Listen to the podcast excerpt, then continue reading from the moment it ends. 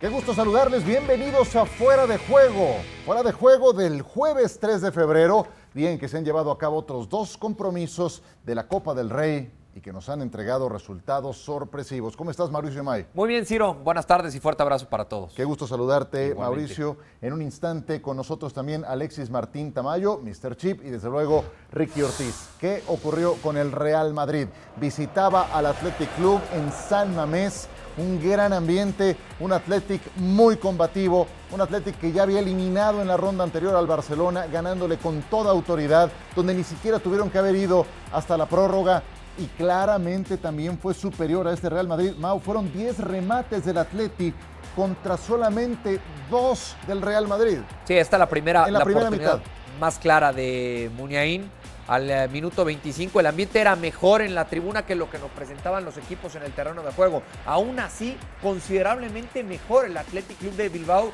con relación a lo presentado por parte del, Real Madrid. Me parece justa y merecida la victoria para el conjunto local. Por supuesto, porque eh, si uno eh, hace el balance de lo que fue el partido de principio a fin, cuesta trabajo encontrar algún momento de dominio, algún instante en el que el Real Madrid haya sido superior. Creo que la jugada más clara que tuvo el Madrid es un disparo de Casemiro, justamente aquí lo tenemos, una buena triangulación, mano a mano con el guardameta, corrió el minuto 80 cuando el brasileño titular junto con otros tres compatriotas suyos desperdiciaba esta gran oportunidad. Y el gol a dos del final. Sí, porque la de Isco estaba en posición adelantada, ¿no? Que fue la última del partido. Este es, este es un muy buen gol por cómo define, ¿no? Primero se genera el, espacio, después la manera en cómo le pega con eh, parte interna para, para así conseguir el, triunfo. Esta era la que te decía de Isco.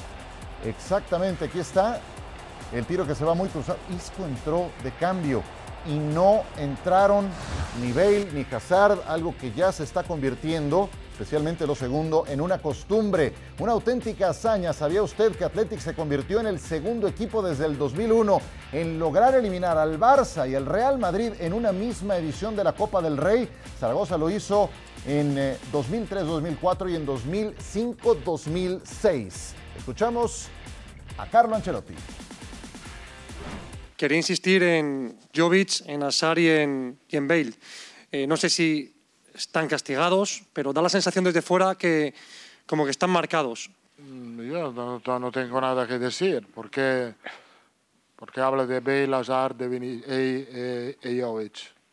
¿Por qué no habla de Ceballos? ¿Por qué no habla de Carvajal?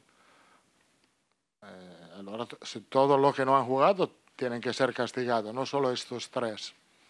No hay nada... Eh, he tomado decisiones que no han involucrado a estos jugadores. Suele ser muy certero en ruedas de prensa a Carlo Ancelotti, pero ¿por qué le preguntan por Bale y Hazard? Son tal vez los dos que más cobran de la plantilla y en ausencia de Benzema no he hecho mano de ninguno de ellos. Vamos a platicarlo también con eh, Ricky Ortiz y con Alexis Martín Tamayo. Ricky, ¿qué te pareció lo que declaró Ancelotti? ¿Qué tan tocado queda el técnico del Real Madrid después de la derrota de hoy? ¿Qué tal? ¿Cómo están? Un fuerte abrazo a los tres. No, no creo que quede tocado. El Real Madrid está bien este año. Perdió contra un buen equipo. No puede ganarlo todo. Es muy difícil. Eh, especialmente contra este Athletic de Bilbao, que jugando de local cuando está así parece invencible eh, en, su propio estadio. Lo que él dice en la conferencia de prensa es porque lo torean, es porque le están preguntando sobre jugadores. Al perder el Real Madrid le están buscando la quinta pata al gato. La verdad es que eh, pensó hacer los cambios en prórroga, el gol llega al final del partido, a veces cuando calculás te sale mal, no todo es color de rosa y, el Athletic Club de Bilbao fue más, fue superior, mereció ganar este partido, eh, borrón y cuenta nueva. Nada más, el Real Madrid se tiene que concentrar en la liga y en la Champions. Eh, algo tenía que dejar o si algo iba a dejar que sea la Copa del Rey y, a pensar en el, en el futuro. Para mí Ancelotti está haciendo un gran trabajo con un equipo que no tiene recambio, que no tiene recambio, que le cuesta mucho, que si no está Benzema, que si no está Mendy, que si no están los mejores jugadores, si no está el equipo completo, le cuesta mucho al Real Madrid con lo que tiene saliendo del banco. Y por eso le preguntan por estos jugadores que hace años y años eh, que no le están dando absolutamente nada al club. Lo que pasa que Ahora, en este momento, ante la derrota, le vuelven a preguntar a Ancelotti, pero a, Carreto esto no lo mueve un pelo. Te, hago la misma pregunta, Alexis, ¿qué tanto toca esta derrota Ancelotti? Porque finalmente es también labor del técnico enchufar a los que están desenchufados, eh, coincidiendo con los jugadores de los que le preguntaban. ¿Qué tal, Ciro, Mauricio, Ricky, cómo estáis? Bueno, la verdad es que estoy, estoy, vamos, totalmente de acuerdo con lo que acaba de decir, con lo que acaba de comentar Ricky. Es eh, la pregunta del, compañero es absurda, totalmente. Eh, no puedes preguntar por dos jugadores que no han aportado absolutamente nada al Real Madrid en los últimos años. Entre otras cosas porque si, los hubiera puesto hoy, en lugar de a lo mejor poner a Vinicius o de poner a Rodrigo, probablemente ese mismo compañero les habría, le habría preguntado que por qué juega con, eh, con eh, Hazard o con Bale en lugar de poner a los que están jugando bien, que eran Vinicius y, Rodrigo. ¿no? Entonces por eso Ancelotti, que normalmente en la rueda de prensa suele ser una persona bastante calmada y equilibrada, ha torcido un poquito el, el gesto porque, es, porque evidentemente no te puedes acordar ahora que te han eliminado de, de, de Hazard y de, y de Bale, que en este equipo, eh, lamentablemente para ellos y para el Madrid, no pintan absolutamente nada. Eh, respecto de si queda tocado, eh, bueno, esta es una dinámica habitual en el Madrid, el caer en la, en la Copa. De hecho, ya puede haber caído hace dos semanas en Elche, el partido lo tenía perdido en el segundo tiempo en la prórroga, pero al final esos dos goles eh, in extremis que marcó el, último de, Isco, pues el Madrid consiguió meterse en la siguiente ronda, pero ya podría estar fuera de la Copa, porque es un torneo que el Madrid pues, no, no, no le aporta nada. El, Madrid no, no, nunca, nunca ha respetado la Copa. El Madrid no, no es, eh, no es el, campeonato, ni siquiera, ni siquiera diría que es el tercero por importancia. Para el Madrid no tiene ninguna importancia. Le hemos visto recientemente caer contra el, contra el Leganés después de haber ganado en Butarque y perdiendo en el Bernabéu, con Zidane, un equipo que luego, dos meses después, te ganaba la Copa de Europa. Hoy ha ganado el equipo que más lo ha intentado, hoy ha ganado el equipo que más respeta esta competición en toda España, que es el Athletic Club, se ha visto en la grada, el público estaba absolutamente entregado a su equipo. Lo que va a vivir el, Madrid cuando reciba al PSG en el, en el Bernabéu, en ese partido de Champions, es lo mismo que ha vivido hoy eh, San Mamés, porque para San Mamés esto es su Champions, es jugar un partido de Copa, su torneo más querido contra el eterno rival, que para ellos es el, Real Madrid. Y los jugadores hoy eh, pues han mostrado las ganas que tenían de superar como ya lo hicieron hace un par de semanas contra el, contra el Barcelona. Y se han encontrado un Madrid que evidentemente no tenía, tantas, no tenía tantas ganas y le han ganado, y le han ganado muy bien. Y yo creo que el resultado se ha quedado hasta, hasta corto, pero no debilita a Ancelotti porque, insisto, esta es tradición en el Madrid, caer en la, en la Copa, eh, incluso a veces mucho antes, el año pasado en primera ronda contra el Alcoyano.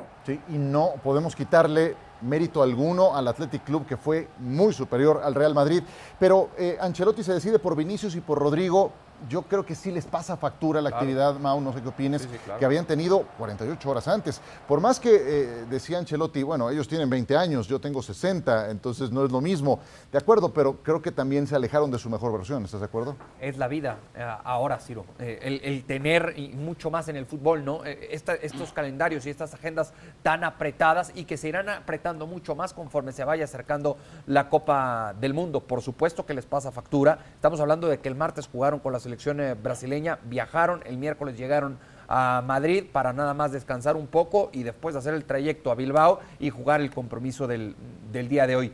El Real Madrid sin Vinicius al 100% físicamente y sin Benzema es, otro punto es que Benzema, y por eso, por eso creo que eh, conviene poner el acento ahí, Benzema equivale, eh, qué sé yo, seguramente Alexis tiene el número exacto, pero debe de ser el 70, el 80% de la participación de los goles que ha logrado el Madrid, entre los que define y los que provoca. ¿No tienes a Benzema y como que se acaban las opciones?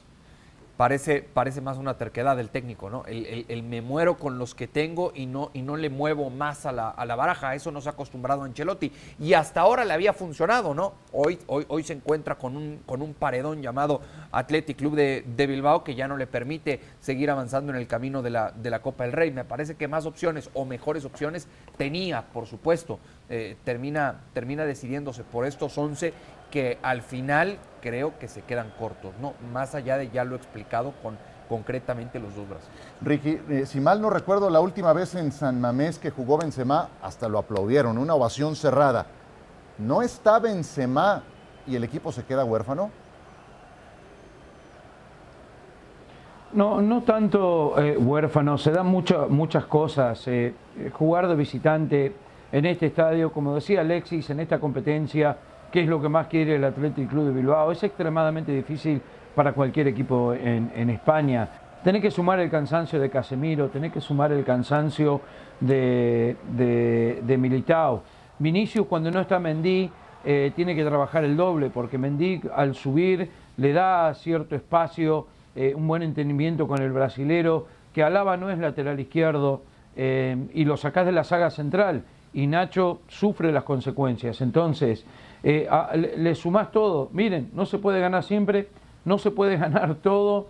Yo creo que que no hay que buscarle mucha vuelta a esto. Eh, el Atlético Club de Bilbao con Marcelino prepararon muy bien este partido. Me encantó el empuje del público, lo que es este estadio bajo estas circunstancias, lo que deben estar sintiendo ahora de eliminar al Barcelona y al Real Madrid, que desde mi punto de vista muy merecido los dos. Y como te dije antes, el Real Madrid una competencia tiene que dejar porque no tiene recambio. Entonces, esto es muy peligroso. Esto le sumamos que Valverde no es ni la mitad de lo que fue el año pasado y eso también lo está sufriendo.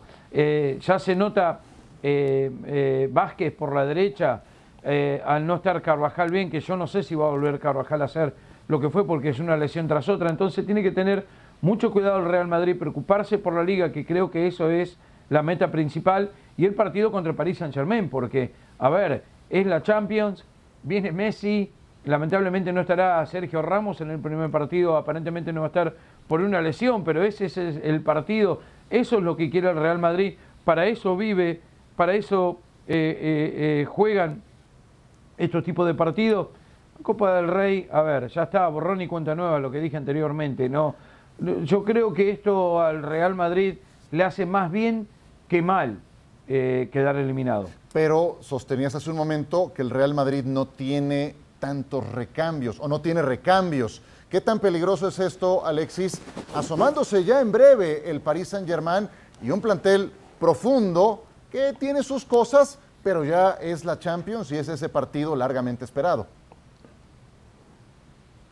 No, a ver, esta es una dinámica habitual en los equipos de, Ancelotti. Ahora mismo no vamos a descubrir eh, nada nuevo. Ancelotti es un entrenador súper prestigioso, casi 30 años de carrera, no ha estado en el Crotone, en el Benevento y en el Osasuna. Están, está, ha estado en los mejores equipos del mundo, ha estado en el Milan un montón de años, eh, ha estado en la Juventus, ha estado en el Paris Saint-Germain, ha estado en el Bayern Múnich, ha estado en el Chelsea, ha estado, en el Real Madrid y no es normal, no es normal eh, y no voy a discutir yo la categoría de Ancelotti como entrenador, pero no es normal que un entrenador que ha pasado por esos equipos y con casi 30 años de carrera solamente haya ganado cuatro ligas.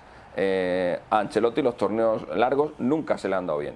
Eh, eso sí, los ha elegido bien porque cada uno de los cuatro que ha ganado han sido en cada uno de los cuatro países en los que ha estado, salvo en España. Y ahora Curiosamente, un entrenador eh, que acabo de decir que no se le dan bien los torneos largos, dentro de tres meses a lo mejor se convierte en el primer entrenador en la historia del fútbol que gana una liga en cada uno de los cinco grandes países, ¿no? como son Italia, España, Inglaterra, Francia y Alemania. Pero aún así no es normal que con esos equipos, eh, pues después, de casi tres décadas eh, en los banquillos, solo tengas cuatro ligas y tengas casi más Copas de Europa que ligas. Tú miras el balance de los grandes entrenadores, por ejemplo, Ancelotti, Mourinho, y, ahí, perdón, Ancelotti, Guardiola, Mourinho, eh, eh, no sé, Alex Ferguson y sus palmarés están repletos de ligas y de vez en cuando por ahí aparece alguna Champions porque eso es lo difícil de, ganar. Con Ancelotti es algo completamente diferente porque nunca ha gestionado bien las, plantillas en temporadas largas. Ancelotti no ha rotado jamás. Entonces, si el equipo le aguanta hasta el final, pues le llega y lo gana, como hizo, por ejemplo, con el Bayern, que claro, cuando,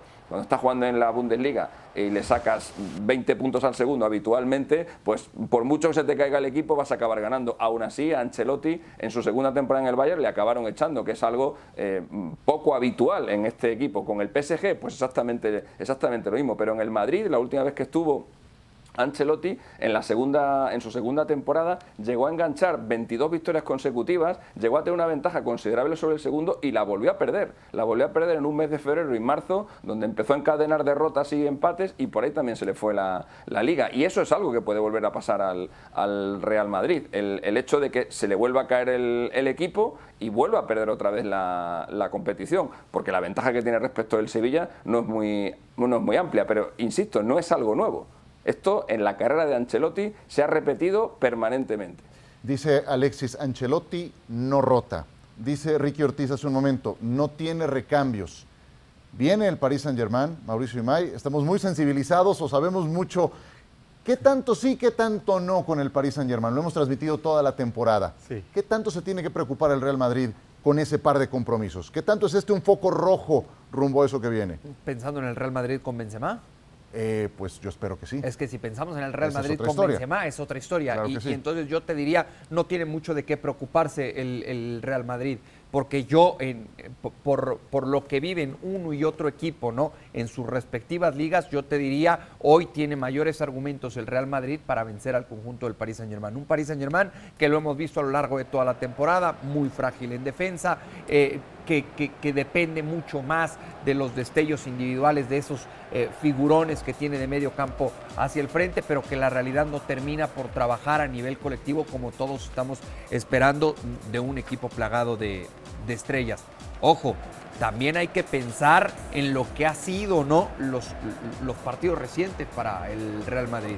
Un margen que era muy amplio entre el Real Madrid y el Sevilla se ha cortado a cuatro puntos y hoy, por más que diga Carlo Ancelotti que va a ser o va a salir fortalecido su equipo de esta derrota, yo creo que siempre este tipo de tropiezos terminan tocando al Pues sí, y más bien el virus FIFA creo Pero- que es el que también le termina cosa- impactando, pero- ¿no? Sí. Sí, Alexis, adelante. No, Ciro, decía, pero una cosa, eh, que, Ben- que Benzema se habla de su ausencia y de que, de que, es, de que el Madrid no sabe, no sabe jugar sin Benzema. Benzema no es la primera vez que se lesiona en la temporada y se lesionó en un tramo muy importante de la misma, en el mes de diciembre, a finales de noviembre, principio de diciembre, coincidiendo con la visita al que por aquel entonces era el líder de la liga, la Real Sociedad, que no había perdido ningún partido en casa y el Madrid sin Benzema ganó muy bien, 0-2 en Anoeta y luego tuvo que jugar contra el Inter, se tuvo que jugar el primer puesto de las Champions, sin Benzema y también ganó ese partido y el siguiente que ahora no recuerdo contra quién rival fue, también lo ganó el, Real Madrid. O sea, el Madrid sin Benzema tiene muchos argumentos ofensivos también. Está Marco Asensio, está Rodrigo, está, está eh, Vinicius, eh, Modric, Cross. o sea, el Real Madrid tiene mucho arsenal eh, y no es solamente no es solamente Benzema. Obviamente que con Benzema y sobre todo con los números que está haciendo esta temporada, pues claro que te tiene que ir que te tiene que ir mejor. Pero insisto, le hemos visto al Madrid jugar sin Benzema y jugar muy bien. Es que lo que ha pasado hoy no- yo creo que no tiene que ver con la ausencia de Benzema o con una falta de pólvora. Ha sido una cuestión de actitud. El Real Madrid hoy ha jugado con lo que podía jugar, que era bastante, porque el equipo que estaba sobre el terreno de juego, salvo el caso de Benzema, era bastante reconocible, pero ha habido una diferencia de actitud abismal entre el Athletic Club y el Real Madrid. Y yo creo que eso ha sido lo que ha decantado la, la balanza. Por supuesto, eso último me parece. Siempre cuando, cuando esencial. alguien pierde un partido, siempre te acuerdas de los que no están. Eso, eso es lo que pasa, ¿no? Cuando alguien, por eso te acuerdas de Bale, te acuerdas de Hazard, te acuerdas de Benzema, pero eso solamente pasa cuando, cuando se pierden los partidos. Pero yo realmente no creo que haya sido una cosa hoy de futbolistas. Y el Athletic no es cualquier cosa, y menos irle a ganar a el nuevo San Mamés, eso quedó visto. Eh, desde luego que la noticia es que pierde el Real Madrid, pero lo bien que jugó el Athletic una vez más queda patente, ya lo había hecho antes cuando había eliminado al Fútbol Club Barcelona. Más temprano, la Real Sociedad recibía al Betis de Sevilla y ve nada más la jugada que hace William Carvalho. No nada más por ese pase en diagonal que da, por la buena triangulación que hace con, Fekir, también por la recuperación que había hecho instantes antes, el primer gol está muy bien diseñado. Sí, sí, sí, muy bien trabajado, muy bien elaborado, la manera también en cómo pisa la pelota, ¿no? En raya final, siendo muy inteligente para que no se le escape, no se vaya del terreno de juego y mantener con vida la misma. Después este error tremendo de Isaac, ¿no? Eh, completamente solo y de frente al arco rival, perdonar ese tipo de jugadas ante un conjunto que anda tan bien como el Betis, te va a salir muy Ahora Alex Moreno era el que ponía el eh, pase en diagonal hacia atrás. Juanmi, que anda muy derecho, ha tenido un campañón, anotaba el segundo. El tercero llegó por la vía penal. Un, momento también clave en el partido es el gol anulado a en un fuera de juego muy, pero muy cerrado. Aquí estaba entregada la Real Sociedad. 0-4, marcador final. Aitor Ruibal lograba el cuarto y último gol de un Betis que ya se instala en las semifinales. Mañana, viernes a las 3 de la tarde, pasaditas las 3 de la tarde, hora española, el sorteo. Y cambiamos de juego a eliminación directa a visita recíproca. Athletic Club, el que tiene más títulos de Copa del Rey de los sobrevivientes, por encima del Valencia, del Betis y también del Rayo Vallecano. Cambiamos de página. Pierre-Emerick Aubameyang, presentado como nuevo refuerzo del Fútbol Club Barcelona. Se suma Dani Alves, Adama Traoré, a Ferran. ¿Buen refuerzo, Mau, o ya pasó su mejor momento?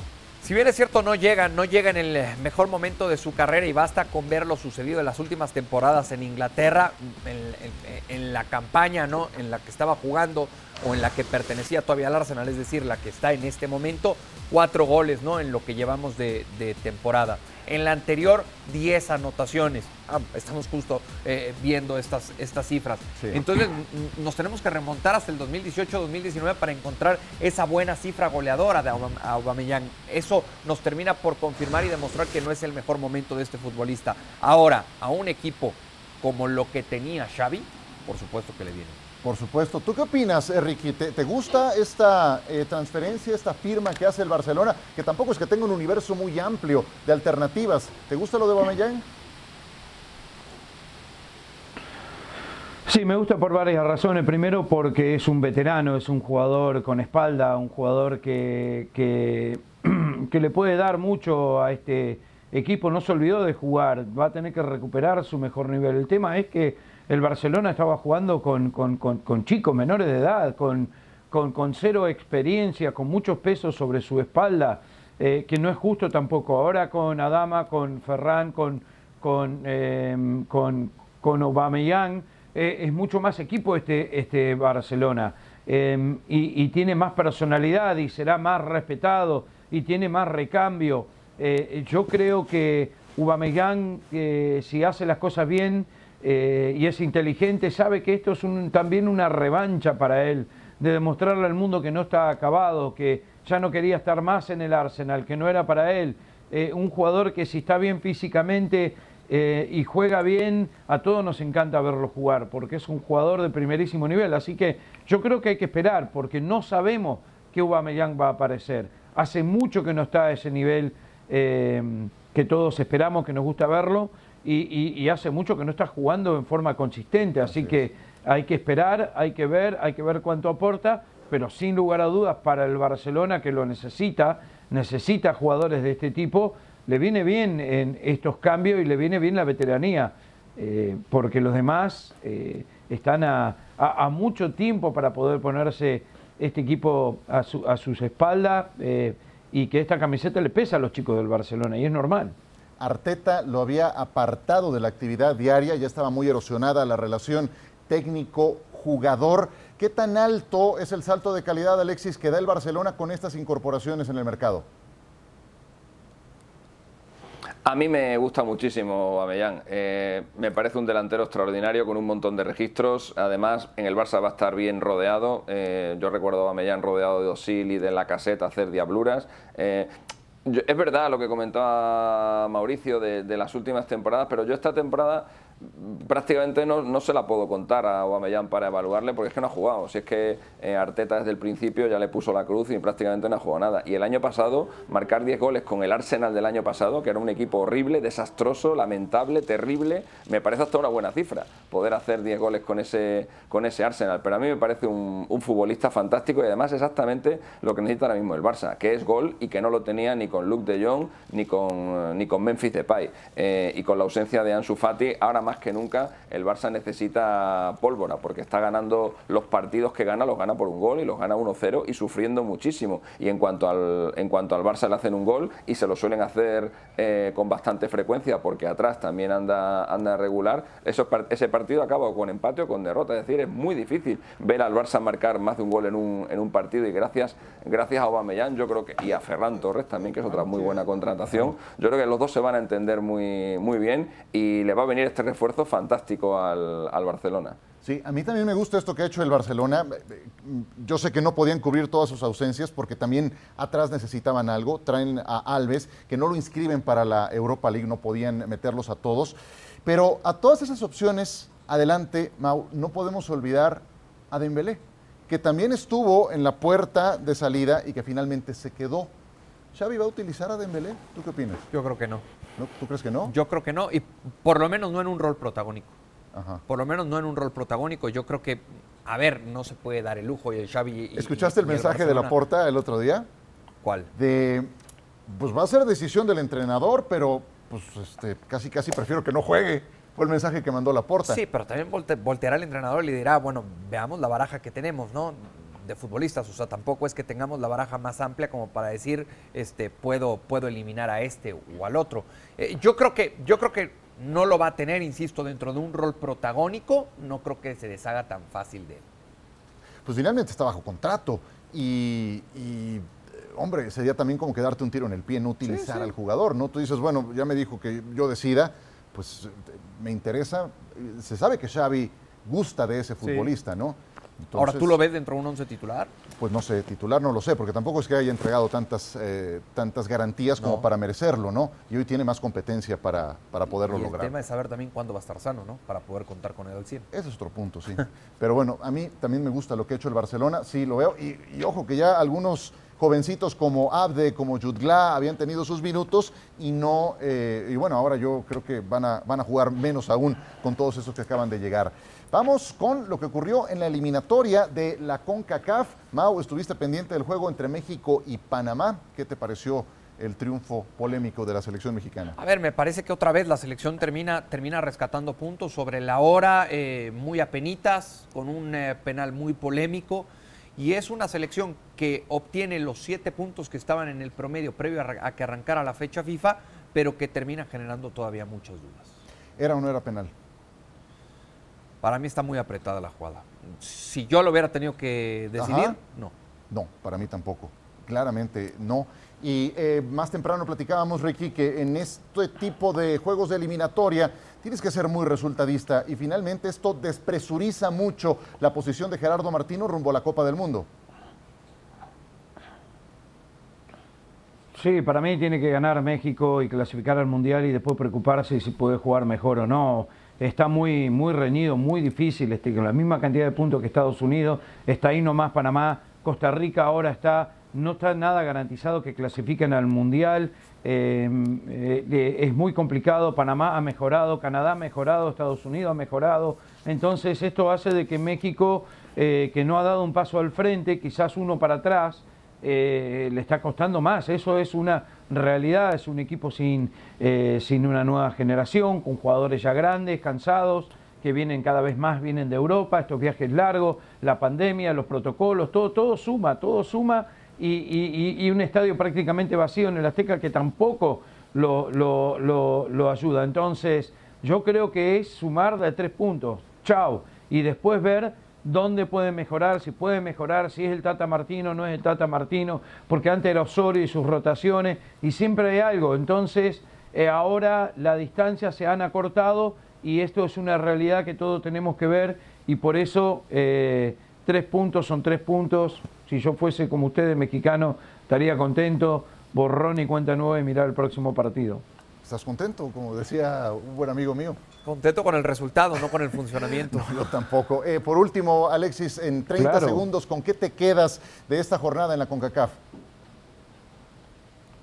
No, me quedo con ese penalti. Es una jugada decisiva. Es el partido decisivo del hexagonal, del octagonal, perdón. México tiene ahora mismo cuatro puntos de, ventaja y un colchón importante. Sin ese penalti, eh, la situación entre México, Panamá y Costa Rica sería totalmente diferente y las tres últimas fechas serían eh, pues un cara o cruz para los tres. Ahora va a ser un cara o cruz, pero solo para Costa Rica y Panamá. Panamá ayer fue el mejor eh, y yo creo que mereció por lo menos el, empate. Y ese penalti en un partido tan decisivo, cuando queda tan poquito para que se cierre el grupo, para mí es la jugada clave de, esta, de este octagonal. Una jornada en este octagonal de la CONCACAF que incluyó un partido con riesgo de no jugarse por el tema de El Salvador. Eh, el señalamiento de que dos jugadores de Costa Rica jugaron teniendo COVID, eh, lo cual ya fue desmentido. Un partido que se disputó en San Paul a menos 16 grados centígrados. La hipotermia de dos hondureños. Eh, es que, es que no puede ser, es demasiado para una sola jornada, ¿no? Pero bueno, sí muchas cosas empiezan a aclararse, tres que se separan y tal parece que será entre Costa Rica y Panamá ese boleto, ese medio boleto que queda para ir a la Copa del Mundo. Nos vamos en fuera de juego, Mau, gracias. Al contrario a ti, Ciro. Muchas gracias a Mauricio y May, Alexis, Ricky, un abrazo. Muchas gracias. Con ganas de ir a pelear por todo.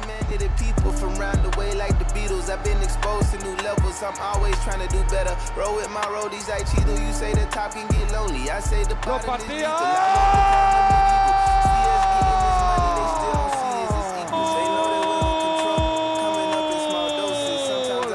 and roll up and I think of my heroes so it goes. Gain the world, lose your soul, skull and bones, puffy. Gol!